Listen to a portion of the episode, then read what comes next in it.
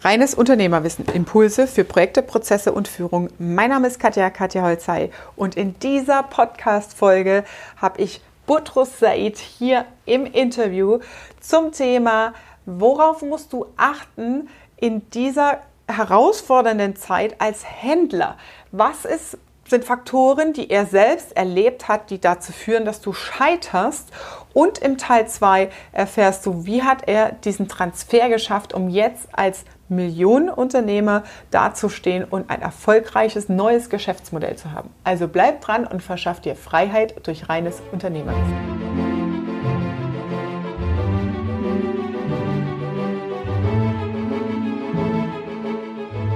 Vielen lieben Dank, Katja, für die Einladung. Ja, ich freue mich auf die Fragen. Die ich freue mich über deine. Wir sind ja hier in Frankfurt, hier ja. im Applewein Tower. Sagt mal ganz lieben Dank. Ja. Deine Geschichte ist mega spannend und passt absolut jetzt auf den Zahn der Zeit. Ja? Wir haben ja jetzt einige Herausforderungen, gerade im Handel, was es angeht. Ähm, man sieht es auch an den Kennzahlen. Ja? Die einen gerade E-Commercer gehen mega durch die Decke und Richtig. der Einzelhandel scheitert.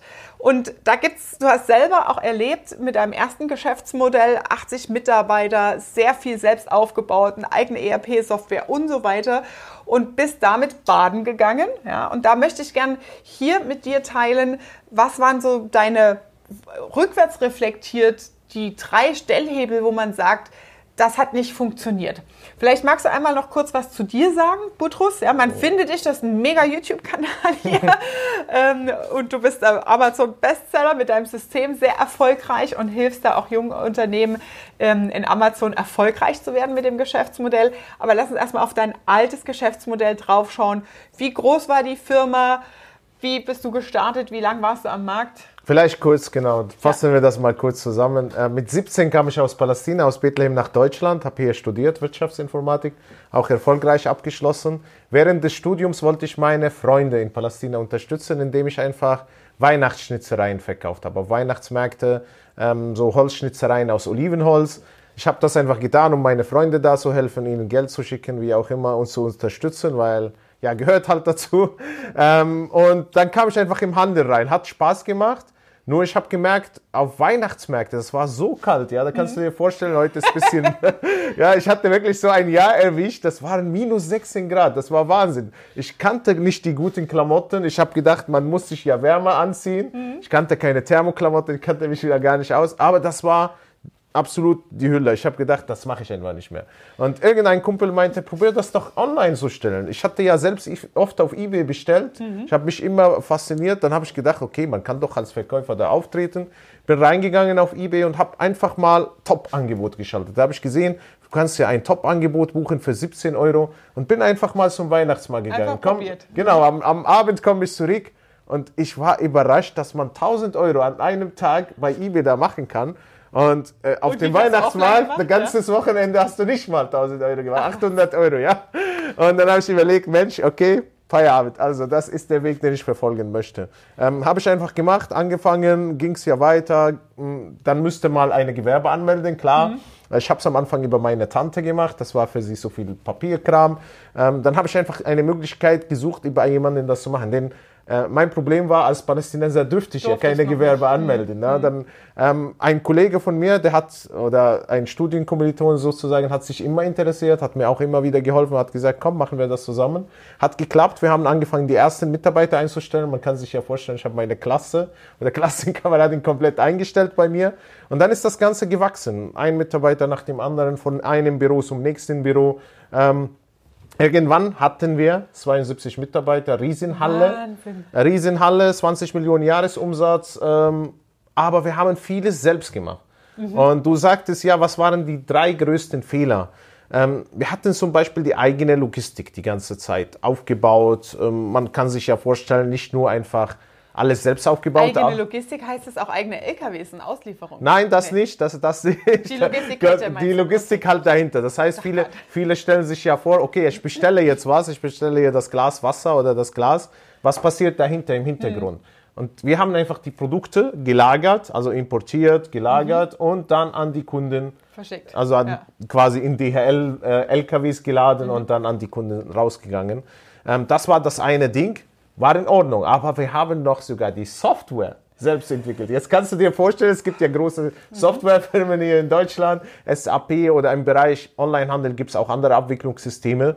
Ähm, und das Ding selbst zu machen, ähm, man muss sich ja immer die Frage stellen, was ist eigentlich deine Stärke? Und unsere Stärke war der Verkauf. Wir konnten uns mit Produkten, wir kannten uns mit Produkten aus, wir wussten, wie man Produkte verkauft, wie man diese Produkte günstig einkauft, wie man Beziehungen zu Lieferanten aufbaut.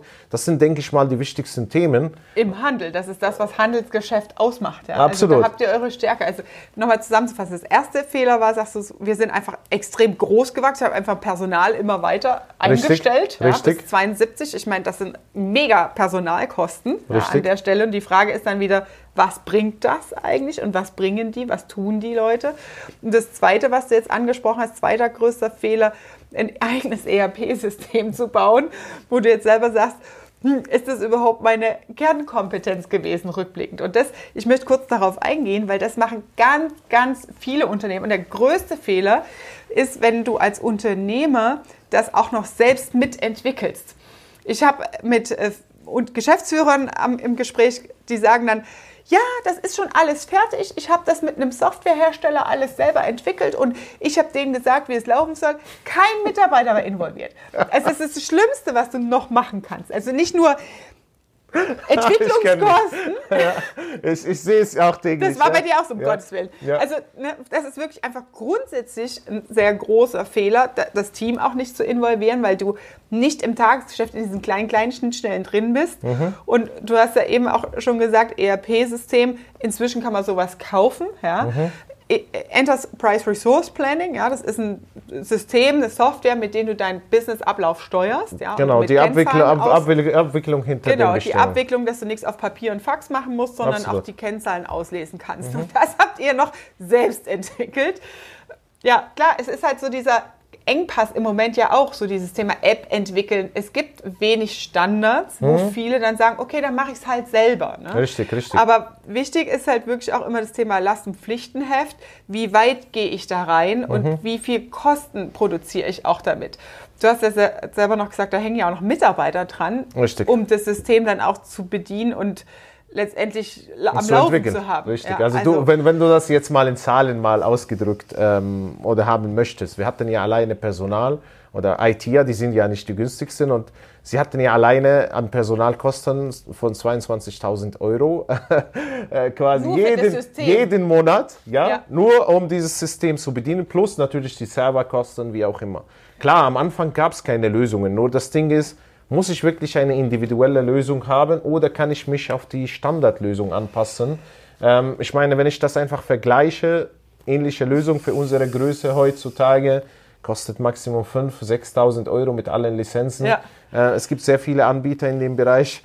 Ähm, das, das war halt das Ding. Und ich muss auch sagen, viele haben einfach diesen Stolz, hatten wir ja auch, dass man sagt, okay, ich habe hier so viel Geld investiert, ich habe hier so viele Kraft investiert und sie haben einfach nicht die Kraft oder sie sind nicht so stark. Ich kann es auch bei uns einfach mal äh, bestätigen, dass man sagt, okay, Mensch, war schön, nice to have, haben wir gemacht, war schöne Erfahrung, aber jetzt sind wir gewachsen und mit dem System geht es nicht weiter. Ja. Das ist sich man einfach so trennen. So lange dran, Richtig, ja. man hängt so, so mhm. lange drin und das sehe ich zum Beispiel auch bei Leuten, die vorhaben, bestimmte Produkte zu verkaufen. Mhm.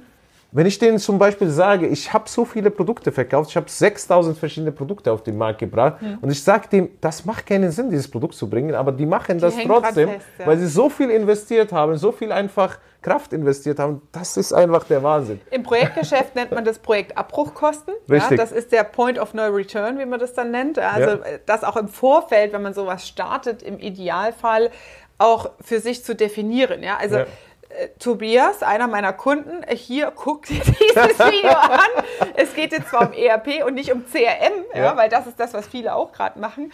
Es gibt da kommt das nächste Thema noch. Und die sagen auch, nein, wir entwickeln die CRM-Software selber. Aber ja. ne, guckt mir das Video an. Es ist einfach Bullshit. Ja? Mhm. Sehr, sehr wertvoller Beitrag, Butrus, dass du das hier teilst und live erlebt hast. Wie viele Jahre hast du dich mit dem Kram beschäftigt? Okay, ich, wir, hatten, wir hatten 2004 gestartet, dann 2006 halt mit dem August, äh, mit dem August Kroll haben wir da das Ganze halt skaliert bis 2017. Und da mussten wir leider die Insolvenz anmelden. Krass. Also über 15 Jahre dein ganzes Geschäft. Ja. Obwohl, gelaufen, obwohl ja. wir so viel Umsatz gemacht haben, eigentlich auf Wachstum ähm, fokussiert waren, sind auch viele Fehler passiert. Also ich wollte auch gerne mal den dritten Fehler mal erwähnen. Mhm. Ähm, bekamen auf die Idee, die Buchhaltung auch intern zu machen. Mhm. Ja, das heißt, man muss sich ja vorstellen, okay, Buchhalter äh, kosten ja auch Geld. Wir hatten am Anfang eine Dame, die hat sich das Ganze vorbereitet. Was hat sie gekostet? Ja, eine normale Angestellte oder Aushilfe sogar. Mhm. Hat einfach das Papierkram vorbereitet. Das ging einfach zum, zum Steuerberater, hat das Ganze gebucht, hat mhm. funktioniert. Man hat eine Übersicht bekommen.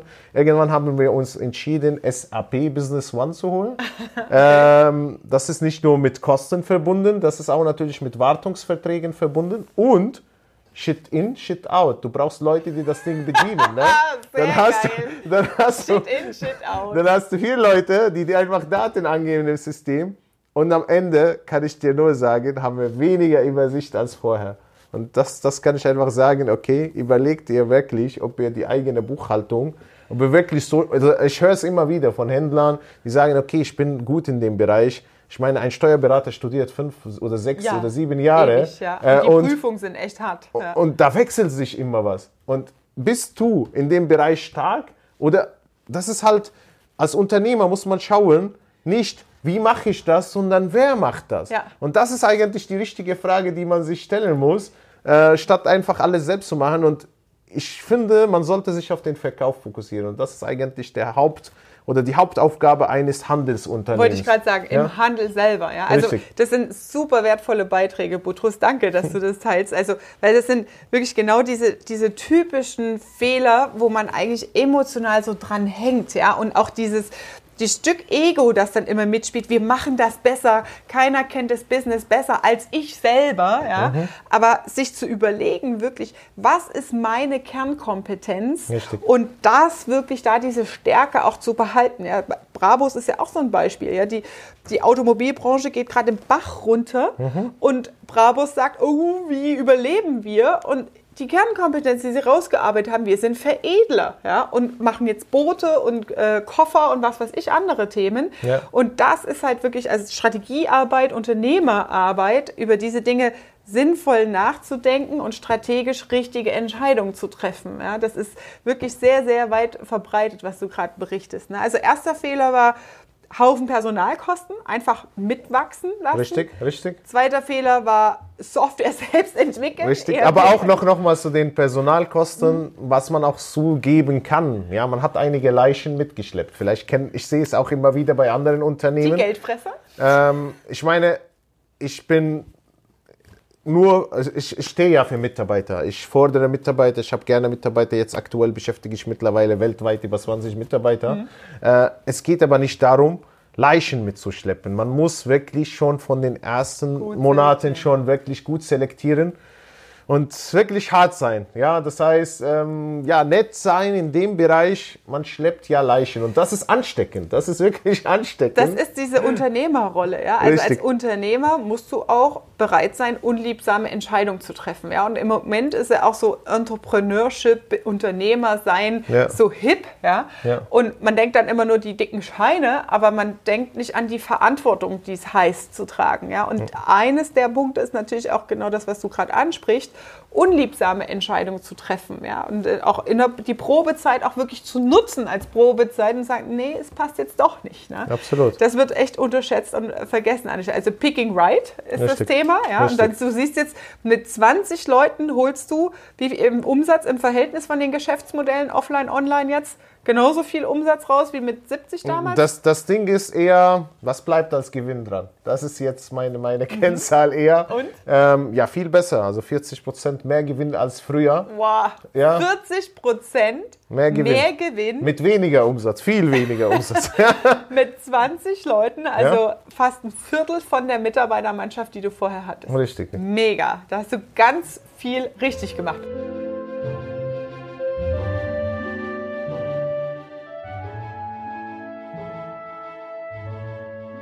Das war deine Dosis reines Unternehmerwissen für heute. Wenn dir diese Folge gefallen hat und vor allem, wenn du sagst, hey, ich kenne andere Unternehmer, die genau jetzt in dieser Situation sind, eine Entscheidung treffen zu müssen, dann teile diese Folge und freue dich auf Teil 2, wenn wir darin verraten, wie Butros es geschafft hat, 40% mehr Gewinn aus seinem neuen Geschäftsmodell mit viel weniger Aufwand rauszuholen. Ich freue mich, wenn du auch beim nächsten Mal wieder dabei bist. Liebe Grüße, deine Katja.